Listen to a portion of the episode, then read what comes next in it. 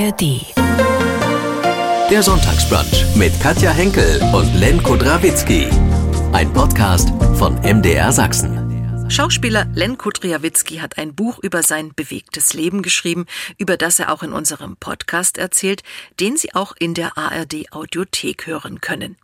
Der Schauspieler hat einige Schicksalsschläge erlebt und vieles lange verdrängt, indem er sich ganz und gar seinem Beruf hingegeben hat. Und so hat Lenko Triawitzki es nicht nur bis zum Kroatien-Krimi gebracht, er hat auch in Hollywood Fuß gefasst und mit Größen wie Ed Harris, Kevin Costner oder Chris Pine gespielt. Einen Oscar bekam er für den Film Die Fälscher. Mit seinem Buch Familienbande arbeitet er so manches Erlebnis auf. Er schreibt über seinen Opa, seinen Vater, der viel zu früh verstarb, der ihm aber die Geige nahebrachte, die Len bis heute streichelt. Er ist ein begnadeter Geigespieler, genauso wie seine Frau, mit der er auch gemeinsam auftritt. Die Familie lebt in Berlin. Len hat zwei Kinder und engagiert sich für UNICEF und das Klima. Auch deshalb ist er mal mit dem Fahrrad zum Drehen bis nach Kroatien gefahren. Ein interessanter Schauspieler und Mann, den Sie jetzt noch besser kennenlernen können in unserem MDR Sachsen Sonntagsbrunch Podcast. Die meisten dürften sie aus dem Kroatien-Krimi kennen oder auch aus Babylon Berlin, die Päpstin aus der Serie Vikings oder oder oder. Ihre Filmliste ist lang und nun haben sie eine Autobiografie geschrieben mit gerade mal 47, Familienbande vom Leben lieben und loslassen, so heißt das Buch. Ja. Sie haben eine Menge erlebt, nicht nur beim Film, sondern auch privat. Äh, meine Frage ist, das mussten Sie sich auch mal von der Seele schreiben? Naja, es ist ja nie im Leben zu spät oder zu früh zu lieben, loszulassen und ähm, mal zu reflektieren, was man erlebt hat, was man mhm. in seiner Seele so mit sich rumträgt. Und dann habe ich mich aufgemacht auf diese Reise und habe mal ein bisschen nachgeguckt in meiner Seele. Es geht um Ihre Herkunft. Sie sind ja in Russland geboren, als Baby nach Ostberlin gekommen, in der DDR aufgewachsen. Sie leben noch immer in Berlin. Und in Ihrem Buch äh, konnte ich lesen, Sie hatten eine besondere Beziehung zu Ihrem Opa. Ja, ja, mit Opa, also mein, mein, meine Kindheit, immer wenn wir Ferien hatten, ähm, sind wir in den Kaukasus gefahren zu meinem Opa. Ich habe ihm sehr früh angefangen, Fragen zu stellen und ihm zuzuhören. Und er hat irgendwie mit mir mehr als mit seinem Sohn, also mit meinem Papa, gesprochen und über seine, über sein Leben gesprochen, über seine erlebten Sachen im Krieg, vor dem Krieg, nach dem Krieg. Und ähm, da ist eine Seelenverwandtschaft entstanden, die mich bis heute begleitet. Mhm. Besonders war ja auch ihre Beziehung zu ihrem Vater, der leider viel zu früh verstorben ist. Das alles haben sie in diesem Buch aufgeschrieben. Irgendwo steht der Satz, wir müssen wissen, wer wir sind und warum wir so sind, wie wir sind. Also ihr mhm. Buch ist auch dazu da, dass sie sich finden, dass sie so in sich hineinschauen. Absolut. Ich bin, ich bin auf die Reise gegangen, ähm, nicht nur mit mir selber, sondern auch ähm, aufgrund von Gesprächen mit Freunden, mit Familie, mit meiner Familienbande. Und wir haben alle gemeinsam festgestellt, dass wir eigentlich keine Ahnung, wo wir herkommen, dass wir keine Ahnung haben, wo wir herkommen. Mhm. Und äh, dass wir alle irgendwie ein Mix sind aus dieser ganzen Welt und aus den Energien, die hier so rumschwirren. Und, ähm, und ich habe gemerkt, dass ich da ein ganz schönes Paket mit mir rumtrage und wollte dem mal ein bisschen, bisschen ähm, auf den Zahn fühlen. Schauspieler, Musiker, Regisseur, viele kennen Sie natürlich aus dem Kroatien-Krimi, in dem Sie seit 2015 mitspielen.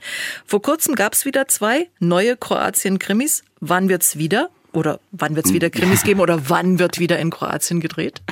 Na, ich bin gerade wieder in Kroatien, mhm. bin ganz kurz nach Berlin reingekommen. Wir drehen gerade in Kroatien zwei ganz nolle, äh, zwei nolle, tolle Filme. äh, und es macht gerade wieder wahnsinnig viel Spaß, denn unsere Autoren, unser Christoph Dahnstedt, der für uns schreibt, der saugt die kroatische Kultur, die Politik, das Leben mit in unsere Bücher auf und somit können wir ähm, mit unseren Figuren davon profitieren. Wie sehr sind Sie inzwischen mit Kroatien verbandelt? Ach, ich bin sehr, sehr verbandelt. Also ich bin ja immer interessiert an den Menschen, mit denen ich zusammenarbeite, mhm. ähm, die mich um, umringen und das Team. Wir sind zusammengewachsen. Die meisten von denen ähm, sind von Anfang an genauso wie ich dabei so, so wird man Teil von deren Leben, man wird Zeuge von deren Leben und sie werden Zeuge von meinem Leben. Auf einmal sind, sind wir jetzt das achte Jahr da und ich habe deren Kinder gesehen, wir haben meine Kinder gesehen, wie sie aufwachsen. Acht Jahre, das ist ja im Leben eines Kindes eine lange Zeit. Und somit wächst man zusammen und bekommt ein Gefühl für das Leben in Kroatien. Wie gern spielen Sie diese Rolle?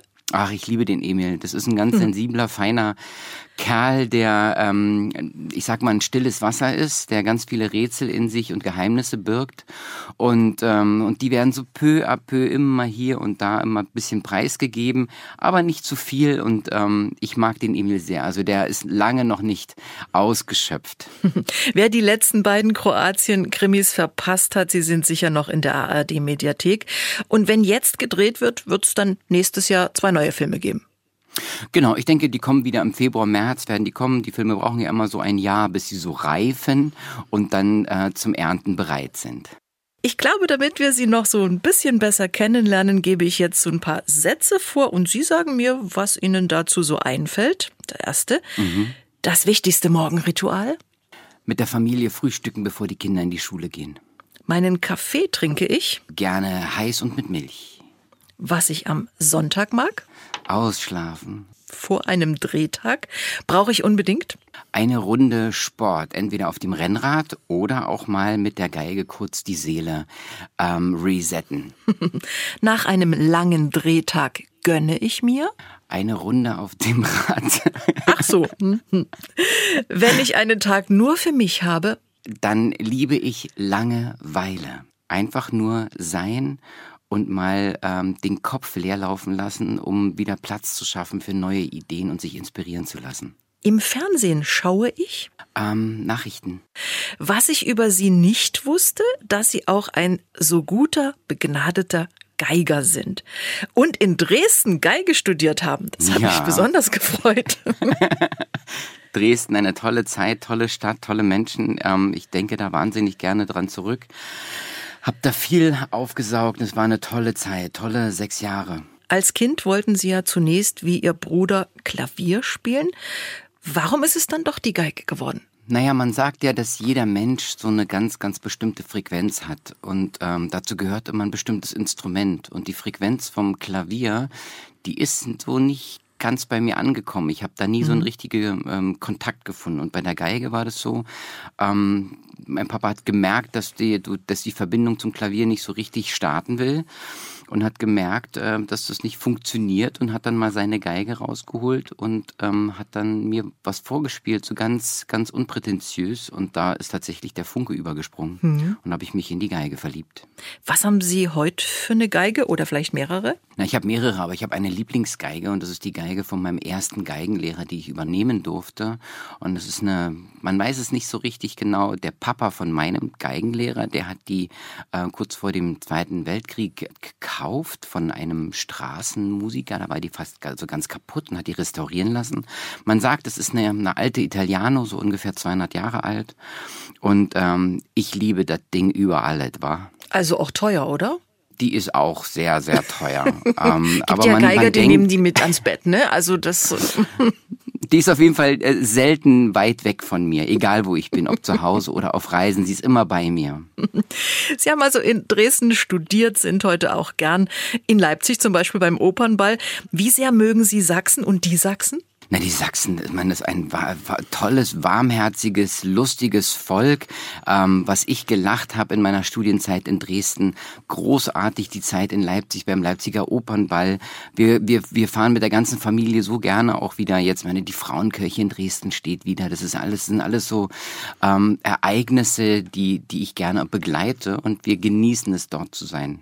Sie hatten nun als Kind und Jugendlicher Ihre Geige, aber dann gab es mit 18 die Entdeckung für den Film und die Erkenntnis, für den Film auch Opfer zu bringen. In Ihrem Fall äh, mussten Sie sich für die Rolle des Wladimir in Katrin und Wladimir von den langen Haaren trennen. Habe ich auch in Ihrem Buch ja. gelesen. Ja, das war ein verrückter Schritt, weil ich meine, für so einen jungen Menschen mit, mit 18 Jahren, der eine Band hat in der Schule, Konzertmeister vom, vom Jugendsinfonieorchester ist und dann habe ich so schulterlange Haare gehabt und, äh, und dann bekam ich dieses Angebot, zum Casting zu gehen und dann habe ich dieses Casting gewonnen, Hauptrolle und dann hat mich der Regisseur gefragt, hey, kommst du vorbei? Wir müssen mal reden. Und dann bin ich hingefahren und haben wir gesprochen und dachte, du, ich möchte gerne, dass du die Rolle spielst.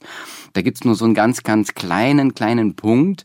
Der, der Wladimir, den du spielen sollst, der hat Leukämie. Mhm. Und da bin ich aufgestanden und wollte gehen, mhm. weil ich mhm. sofort verstanden habe, Leukämie bedeutet Chemotherapie, keine Haare etc.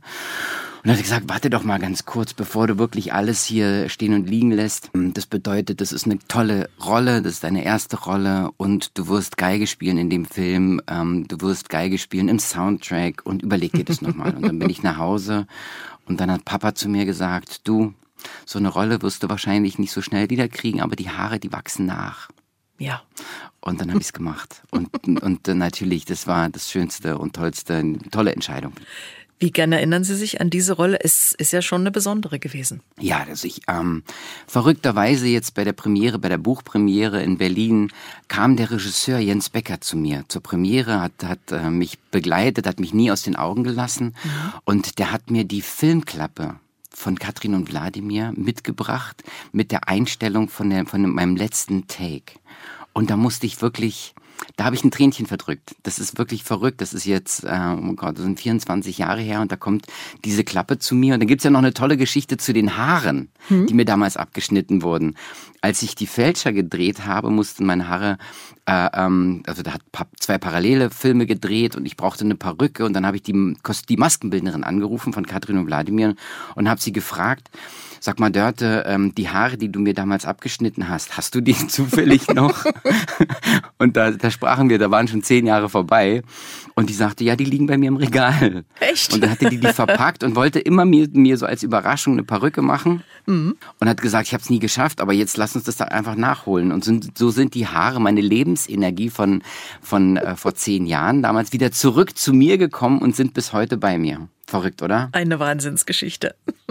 Mit 18 für den Film entdeckt und dennoch haben Sie die Geige ja nie aufgegeben. Ja, die Geige ist, ähm, ist ein Körperteil von mir geworden. Es ist wie eine, wie eine Armverlängerung. Und mhm. es ist für mich ein Ventil. Ähm, wenn ich die Geige spiele, dann recovert meine Seele, die, die gesundet wieder und lädt wieder auf. Und ähm, auch wenn ich mir bei Vikings, ja, hatte ich mir einen Finger gebrochen. Dadurch war ein bisschen große, mhm. lange Pause entstanden beim Geigen. Jetzt kommt es langsam so wieder. Also ja, Sie spielen schon jeden Tag, oder? Fast jeden Tag. Es sei denn, wir haben, also jetzt gerade drehen wir so, so zwölf 12, 13, 14 Stunden. Da bleibt nicht viel Zeit zum Üben. Der mhm. Text muss ja auch wieder äh, aufgefrischt werden und gelernt werden für den nächsten Tag. Aber allein schon sie anzugucken und zu wissen, ich kann hingehen und einfach spielen, gibt mir schon Kraft. Und wenn ich dann morgens auch noch ein paar Töne spiele oder nach dem Drehen, dann ist das wie, wie ich sage mal, Traubenzucker. Super. Ihre Frau spielt ja auch Geige. Ja, und, und das wie? gut. Und aber sensationell. Das ist ja eine One-Violin-Woman-Show. Die spielt alleine auf der Bühne und ersetzt ein ganzes Orchester. Ein unfassbares Talent. Mhm. The One-Violin Orchestra. Und Sie haben sich ganz jung über die Musik kennengelernt. Ja, ähm, sie war zehn und ich war 15, Konzertmeister eines Jugendorchesters. Mhm. Sie kam mit ihrer Mama rein und ihre Mama, glaube ich, hat einen großen Teil dazu beigetragen, dass sie sich in mich verliebt hat, denn sie hat gesagt, guck dir mal den, den Geiger da am ersten Pult an. Der hat ganz schön schöne lange Haare. und äh, da war es dann, glaube ich, um Nora geschehen.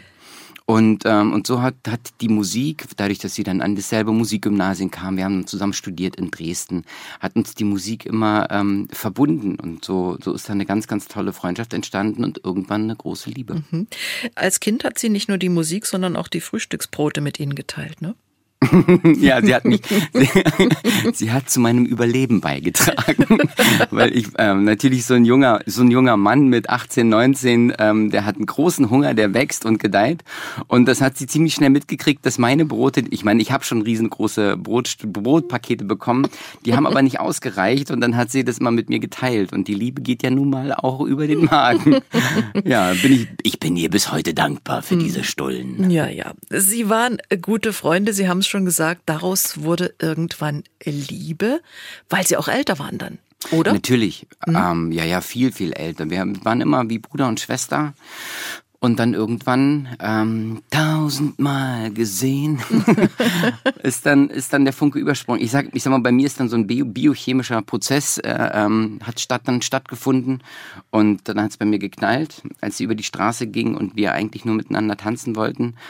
Und dann ähm, ging das alles Schlag auf Schlag. Mhm. Ganz wunderbar. Sie treten ja auch mit der Geige gemeinsam auf, ne? Ja, wir haben, wir haben ein, eine Irish Folk äh, Band, die heißt Fiddle Affairs.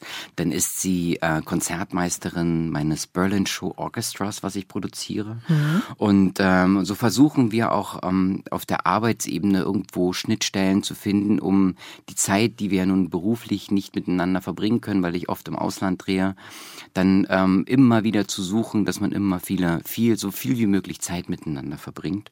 Und so haben wir schöne künstlerische Projekte initiiert, wo wir auch gemeinsam zusammen auf der Bühne stehen oder uns gegenseitig supporten. Und mhm. also das, es geht um gemeinsame Lebenszeit und die muss man so wertvoll wie möglich gestalten. Mhm. Muss man nicht, ich möchte es. Sie haben zwei Kinder. Ja, zwei tolle, talentierte Kinder und ähm, auf die ich wahnsinnig stolz bin. Mit meinem großen Sohn durfte ich ja schon letztes Jahr zusammen drehen. Der, der ist äh, dieses Jahr zusammen mit, mit ihm war ich im Kroatien-Krimi und der dreht auch alleine. Der hat eine ganze Serie mit dem Didi Hallervorden gemacht und äh, ich begleite ihn gerne am Set, wenn ich da bin. Hat er gesagt, nee, nee, Papa, bleib du mal zu Hause. Ähm, ich gehe mal arbeiten. Mhm. Der kreiert schon seinen eigenen Lebensraum äh, ähm, und es ist toll zu sehen und unsere Tochter ist eine ganz, ganz talentierte ähm, Geigerin, hat einfach beide Talente von uns äh, addiert und sind einfach zwei ganz tolle Wesen, auf die wir ganz stolz sind. Als Ihr Sohn gesagt hat, ich möchte Schauspieler werden, was haben Sie da gesagt? Ich sag, finde ich mega. Okay go for it, mach, wenn du darauf Lust hast, mach es. Ähm, tauch ein in dieses Leben, tauch in das Leben eines Schauspielers ein, in, in das Leben, in, in, in viele Leben, die dich interessieren. Wenn dir das Spaß macht, mach es, du hast meinen kompletten äh, Rückhalt.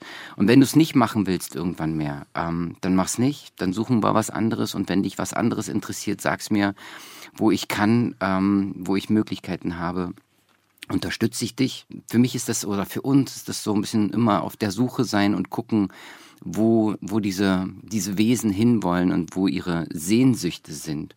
Und da muss man immer genau hingucken, weil sowas kann sich auch verändern und ähm, wachsen und gedeihen. Und äh, bis jetzt gelingt uns es ganz gut, da gut hingucken zu dürfen. Mhm.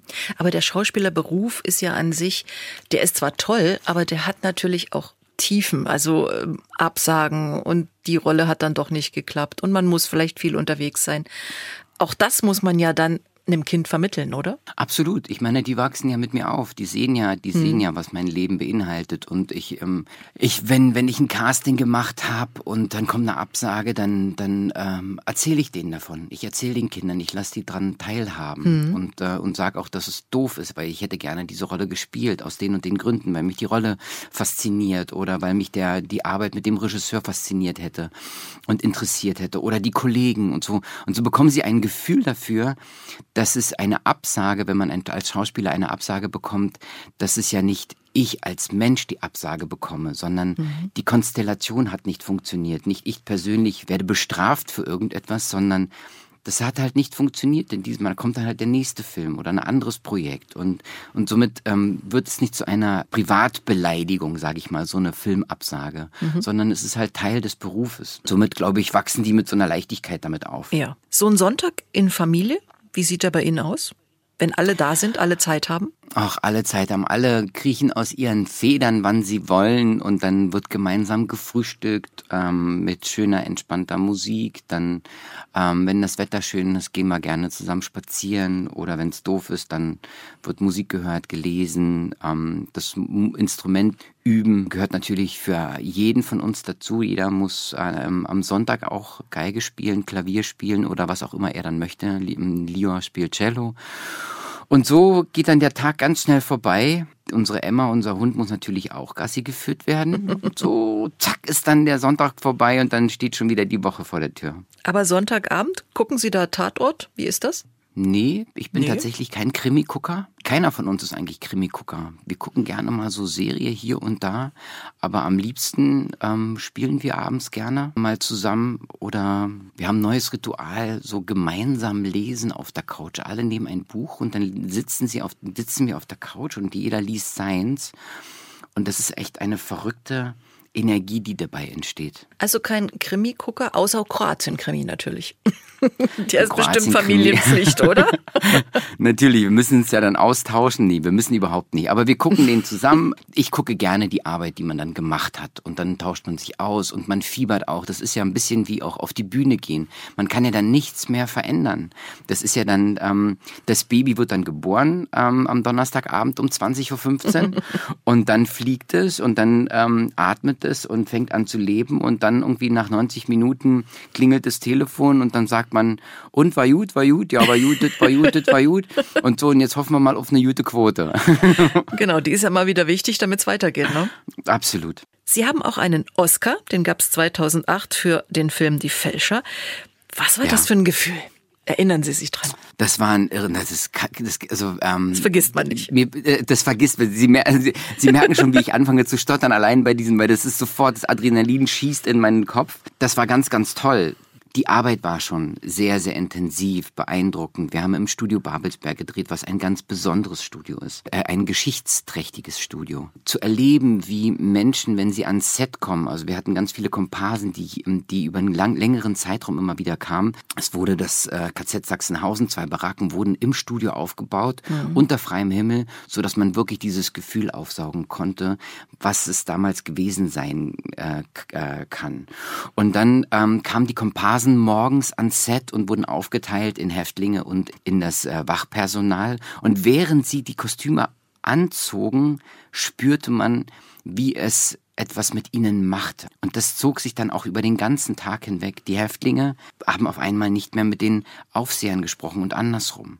Und so weiter. Und, und, und als dann der, ähm, der Autor des, des, des Buches, aus dem dann ein Drehbuch geschrieben wurde, uns irgendwann am Set besuchte und in die Baracke reinkam und sagte, ja, so war das.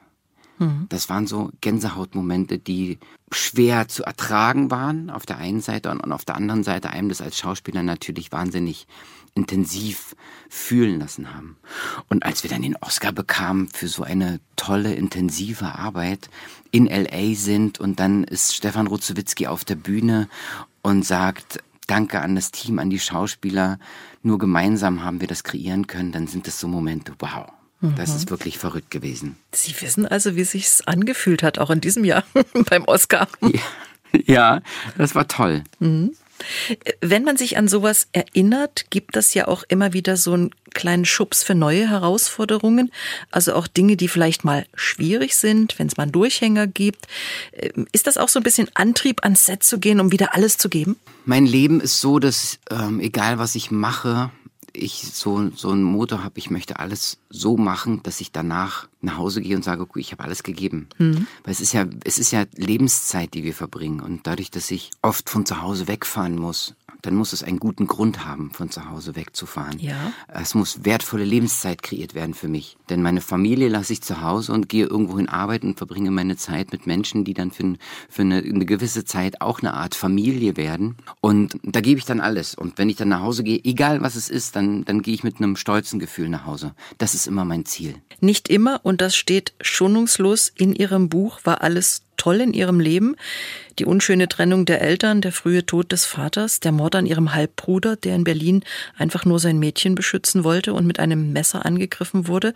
Das alles macht ja was mit einem. Mit ihnen hat das auch eine Menge gemacht. Sie schreiben über Panikattacken, Depressionen. Wie schaffen Sie es heute, die Balance zu halten, damit überhaupt zurechtzukommen? Naja, also ähm, ich ich habe irgendwann gelernt, dass das Wegdrücken und das Verfrachten in irgendwelche Schubfächer keinen Sinn macht. Mhm. Es macht keinen Sinn, einfach nur wegzulaufen. Und ähm, dieses Wort Depression, das wird dann so in den Raum geschmissen. Ja, was ist eine Depression? Das ist eine Entkräftung. In meinem Fall war das eine Entkräftung, weil ich ja. einfach keine Kraft mehr hatte, die Dinge einfach in irgendwelche Schubfächer zu tun und einfach zu versuchen, das zu vergessen das anzunehmen, Dinge sich anzugucken, sich damit auseinandersetzen, warum, wieso, weshalb. Oder ähm, wenn man das nicht versteht, warum, wieso, weshalb, dann zu gucken, was ist das Positive daran. Ich bin mit einem Leitsatz aufgewachsen von meinem Papa, der heißt Nietrude bis dabra. Es gibt nichts Schlechtes ohne etwas Gutes dran. Und das ist so in, in mir ähm, gewachsen, diese, diese äh, Sehnsucht und diese Suche nach diesem Positiven, dass das mich jeden Tag ähm, oder an den Tagen, wo ich mal ein bisschen entkräftet bin, mich am Schlawittchen packt und sagt, so, jetzt guckst du dir das mal an und was ist denn schön an dem Tag heute oder an der Situation oder an dem Projekt oder an dem Problem oder an der Herausforderung? Das gibt mir einen unfassbaren Optimismus jeden Tag mit auf den Weg, der mir so viel Kraft und Lebensfreude gibt, dass ich jeden Tag wahnsinnig gerne aufwache und auch wieder schlafen gehe. Mhm.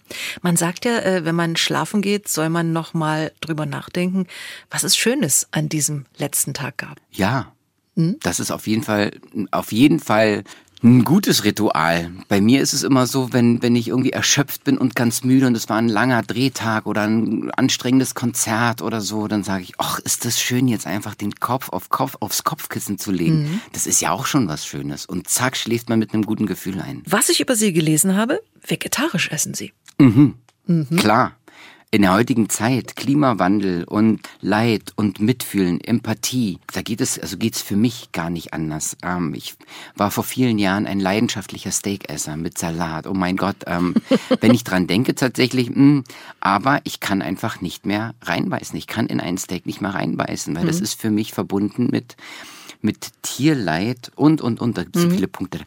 Das, da machen wir eine neue Sendung mit. Beitrag zum Klimaschutz und äh, das nehmen Sie auch so ernst, dass Sie auch schon mit dem Fahrrad von Deutschland zum Drehen bis nach Kroatien gefahren sind. Für einen guten Zweck.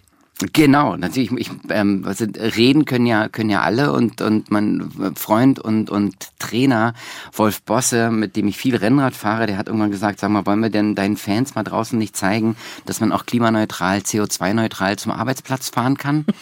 Mhm. Und dann habe ich ihn mit ganz großen Augen angeguckt und gesagt, wie meinst denn du das? Naja, du drehst doch bald wieder in Kroatien. Und dann macht er das Bling und ich sagte, ich bin dabei. Wie, wie, das ist ja dann ein Organisationswahnsinn. Die sind eine Woche unterwegs gewesen, sieben Tage, jeden Tag 200 Kilometer auf dem Rad, übers Erzgebirge, über die Alpen, äh, minus fünf Grad an einem Tag und plus 20 Grad an der Donau. Also das war eine wahnsinnig tolle Herausforderung.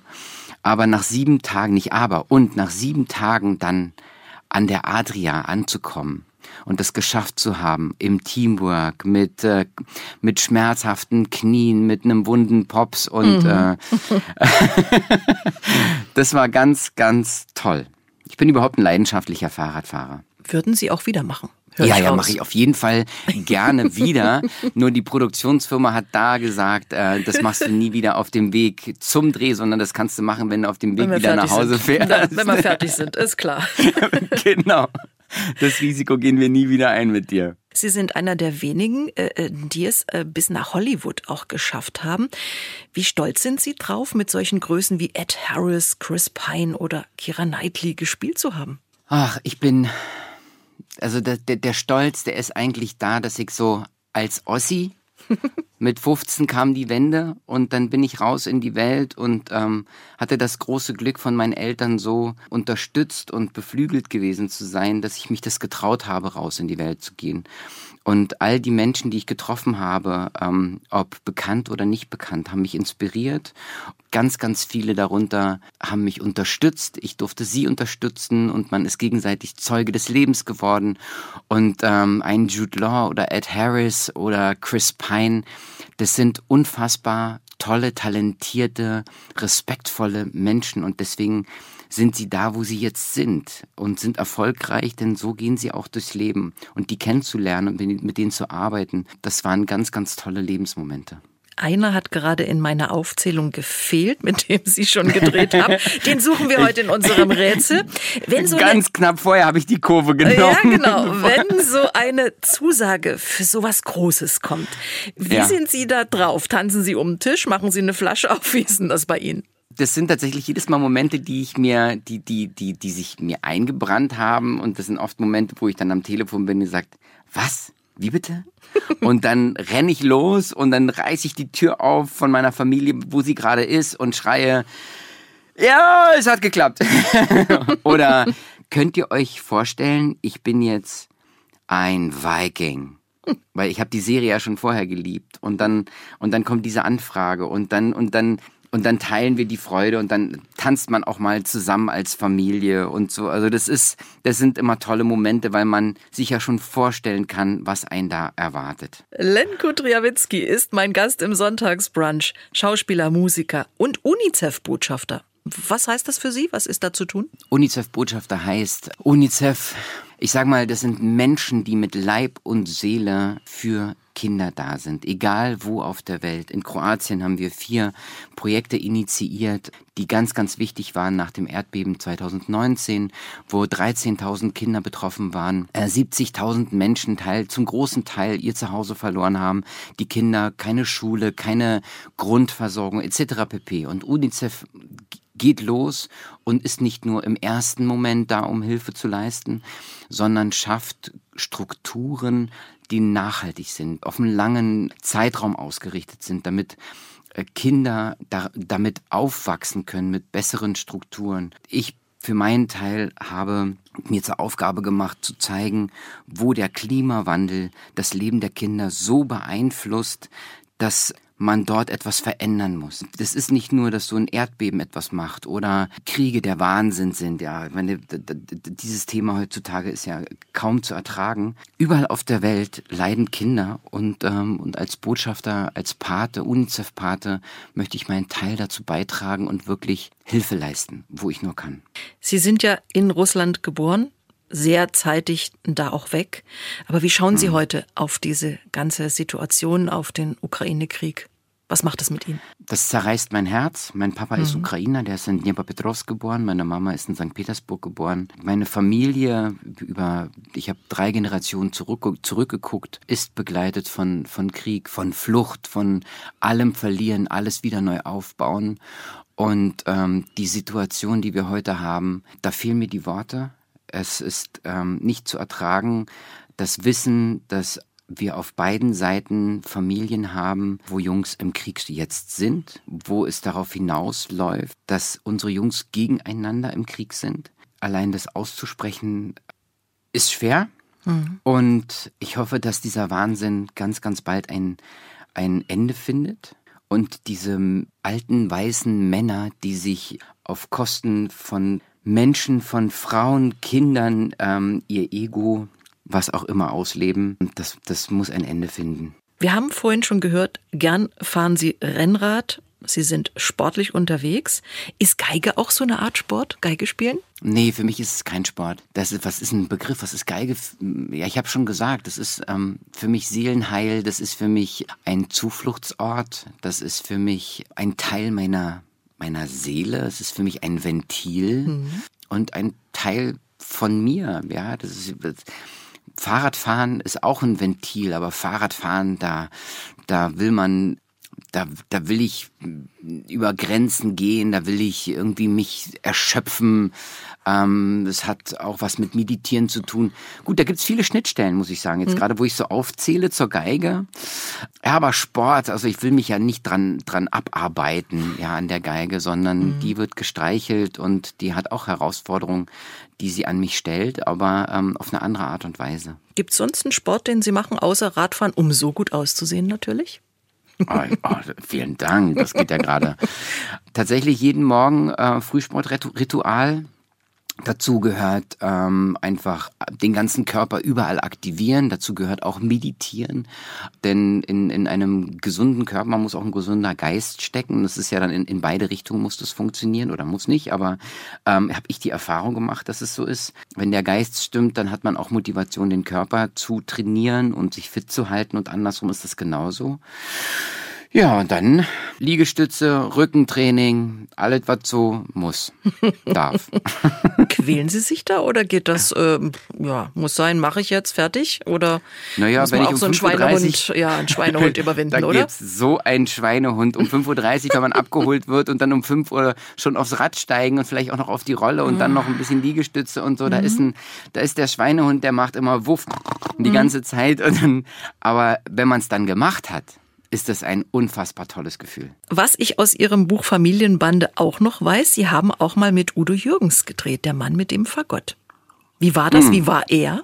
Ein toller Kerl. Mm. Meine Güte, ein Vollblutmusiker, ein, man mag es nicht glauben, ein sehr bescheidener Mensch am Set als Schauspieler, der der sich nicht hingestellt hat, gesagt hat, hier, ich bin der Udo Jürgens, sondern der nach jeder Einstellung gesagt hat, sag mal, war das jetzt gut? War das jetzt, war das, war das gut? Ich hatte einen ganz, ganz wunderbaren Moment mit ihm, denn wir haben in Österreich gedreht und wir sind an einem Drehort angekommen zusammen, wo er seine Kindheit verbracht hat.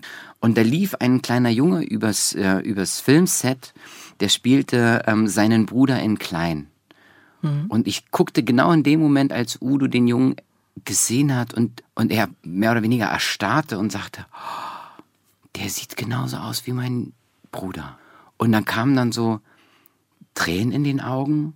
Mhm. Und das war so ein unfassbar intimer, wunderschöner Moment, nicht weil er Tränen in den Augen hatte, sondern weil ich die, die Seele von Udo gesehen habe. Mhm. Und die war so zerbrechlich und so zart, obwohl es so ein gestandener Mann war, der die Welt, die Bühnen der Welt gesehen hat, ja. Und ähm, das war ein Moment, der hat uns verbunden und wir haben viel Zeit miteinander verbracht und Geburtstag zusammen gefeiert. Ich bin sehr, sehr dankbar über diese Begegnung mit ihm. Ich habe ihn auch mehrmals zum Interview getroffen und hatte immer das Gefühl, dieser Mann hat so eine ganz besondere Aura, so eine eigene Ausstrahlung. Mhm. So, wenn man ihn jetzt vielleicht nicht so gut kennt wie Sie, aber so, wenn man ihn trifft für so ein Interview, der hatte immer irgendwas, was fasziniert hat. Absolut. Udo hat die Musik, also sein Körper war Musik. Ja, und der hat nicht nur auf einer Frequenz äh, gesendet, sondern der hatte ganz, ganz viele Frequenzen, so wie er das Klavier gefühlt hat und gespielt hat. Das sind ja Harmonien und Harmonien sind ja auf vielen, vielen, vielen Ebenen unterwegs. Und ich hatte immer das Gefühl, bei Udo war das so, der hat immer so eine Harmonie ausgestrahlt. Das heißt, auf vielen Ebenen gesendet und man war gerne mit ihm zusammen. Man hat, also ich habe gerne mit ihm gequatscht über Musik, über die Welt, über mhm. seine Weltsicht und ähm, das war immer wahnsinnig inspirierend. Zu ihrer Familienbande, so heißt ihre Autobiografie, gehört auch Emma. Ja. Wir haben ihn schon angesprochen. ja, also Emma ist ein Pudel. Ein Pudel, ein Zwergpudel, ne? Ein Zwergpudel. Und Sie gehen auch Gassi mit ihm? Redhead. Mhm. Ich gehe auch Gassi, aber wir haben eine, eine, also der Wunsch kam von meiner Frau, und die Kinder haben natürlich sofort eingestimmt und ich habe gesagt, wartet mal, Leute, ich bin so viel unterwegs und dann noch ein Hund und wenn ich dann zu Hause bin, dann, dann möchte ich nicht die Verpflichtung haben, dann mit dem Hund Gassi zu gehen. Ähm, mhm. Passt auf, wir machen einen Deal, wir machen einen Vertrag. Ihr wollt den Hund haben, ich möchte auch einen Hund, aber ich möchte nicht diese Verpflichtung haben und wenn ich mal nicht will, dass es nicht zum Streit führt. Mhm. Und dann haben wir einen Vertrag aufgesetzt, dass ähm, wir einen Hund kaufen ich aber keine Verpflichtung habe, mit ihm Gassi gehen zu müssen oder mich um ihn zu kümmern. aber ich musste mich verpflichten, ihn lieb zu haben. Ja. Und äh, der Deal ist wahnsinnig gut aufgegangen und jetzt mittlerweile gehe ich sehr, sehr gerne mit ihm Gassi. Mhm. Und es hat wegen Emma noch nie Streit gegeben. Mhm. Zumindest nicht zwischen mir und, und meiner Familie. Ihr Buch ist sehr berührend, intensiv. Sie haben einiges erlebt. Sie geben darin viel Preis von sich und Ihrem Leben. Wie waren so ja. die Reaktionen bisher, vielleicht auch Ihrer Filmkollegen? Also ich hatte sehr viel Respekt davor, mhm. als ich die Reise angetreten habe, das Buch zu schreiben und gemerkt habe, dass es keinen Sinn macht, dieses Buch so oberflächlich anzugehen und einfach nur über, über die, die Momente zu schreiben, die großen Momente vom, vom Filme drehen und die Erfolge und, äh, sondern es geht um ein Stück weit Seele. Und ich habe gemerkt, dass diese Epigenetik, an die ich glaube, die in uns ist, dass wir Dinge mit uns rumtragen, die nicht nur auf unseren Schultern äh, gewachsen sind, und, sondern unter Umständen auch auf den Schultern unserer Vorfahren. Dinge, die unsere Vorfahren erlebt haben, dass wir das mit uns rumtragen. Dass es hilft, das anzugucken, warum man manchmal Schwere empfindet oder Dinge einen besonders berühren. Und ich habe gemerkt, dass es gut ist, mal seine Vorfahren anzugucken und mit mal auf die Reise zu gehen mit ihnen, auch wenn sie gar nicht mehr da sind. Ich habe gemerkt, wie mein Papa, was er für eine Verbindung hatte mit seinem Vater. Ich habe erlebt, wie mein Vater neben mir im Auto sitzt und sagt, ich glaube, Opa geht's nicht gut. Und dann hat er ihn abends angerufen und Opa ging's nicht gut. Mhm. Und das sind so Momente, wo ich gedacht habe, okay, und deswegen habe ich mich auf die Reise begeben mit meinem Buch, mal anzugucken, was mit meinen Vorfahren war. Mhm. Und das hat gut getan hat wehgetan und es hat befreit und es hat beflügelt und es hat auch ein bisschen geheilt und ich konnte von die vielen Dingen auch loslassen, die mich, die mich belastet haben. Und deswegen ist Familienbande ein Stück weit Abenteuer. Mhm. Es ist Familie im Sinne von auffangen, festhalten, sich gegenseitig unterstützen, inspirieren, aber eben auch gemeinsam Abenteuer erleben und neue Dinge erfahren. Dieses Projekt Schreiben ist ja auch anstrengend, kostet Zeit. Die Veröffentlichung ist nicht so einfach. Ähm, ja. Das nächste Buch, Fragezeichen. Ah, ich bin ja mittendrin in der, in der Geburtsphase des, des ersten Buches. Familienbande mhm. fängt ja jetzt an zu fliegen. Die Kommentare, die, die, äh, das Feedback ist so positiv. Das lebe ich gerade aus in vollen Zügen und genieße das wahnsinnig. Auch ähm, vielen Menschen da draußen Mut zu machen, sich Dinge anzugucken, die sie erlebt haben, die ihnen Sorgen bereiten oder auch Schmerz zugefügt haben. Da denke ich gerade noch nicht an ein neues Buch. Da müssen erstmal wieder Dinge gesammelt werden. Es gibt hier und da Ideen für ein neues Buch, aber da möchte ich gerade noch gar nicht dran denken, weil ich drehe ja noch ein Kroatien-Krimi und danach kommt das nächste Projekt und Lesungen stehen an und ganz viele Begegnungen mit vielen Menschen, die das Buch gelesen haben oder noch vor sich haben. Mhm. Und auf diesen Austausch von Energien freue ich mich wahnsinnig. Wenn jemand um die Ecke käme und sagen würde, das könnten wir doch verfilmen? Das ist was anderes. da ist natürlich viel, viel Filmstoff drin, weil mhm. ähm, die verrücktesten Geschichten schreibt ja das Leben. Und deswegen habe ich das Buch geschrieben, weil das sind die verrückt, also so, das kann man sich gar nicht ausdenken, was in diesem Buch alles drin steht. Und das ist alles wahr bis ins letzte Wort. Da gibt's tatsächlich, da bin ich schon dran und ähm, da fließt schon kreativer Schmalz dran äh, rein und ähm, da gibt's viele tolle Ideen und Menschen, mit denen ich da gerne zusammenarbeiten möchte. Ja, da ist tatsächlich schon der Funke ähm, entzündet. Hab ich mir's doch gedacht. Erwischt. Lieber Len, alles Gute weiterhin. Viele tolle Rollen, schöne Momente auf der Bühne und mit Ihrer Familie. Danke für diesen Sonntagsbrunch. Ich habe zu danken. Bleibt gesund, bleibt wie ihr seid und entwickelt euch weiter. Len Kudriawitzki, er wird sich auch weiterentwickeln als Schauspieler und Geiger, als Familienvater und Regisseur. Spannende Geschichten hat sein Leben geschrieben und spannende Geschichten über Menschen, die gibt's auch in unserem Podcast Monis Menschen. Abrufbar bei MDR Sachsen, in der ARD Audiothek und überall sonst, wo es Podcasts gibt. Der Sonntagsbrunch, ein Podcast von MDR Sachsen.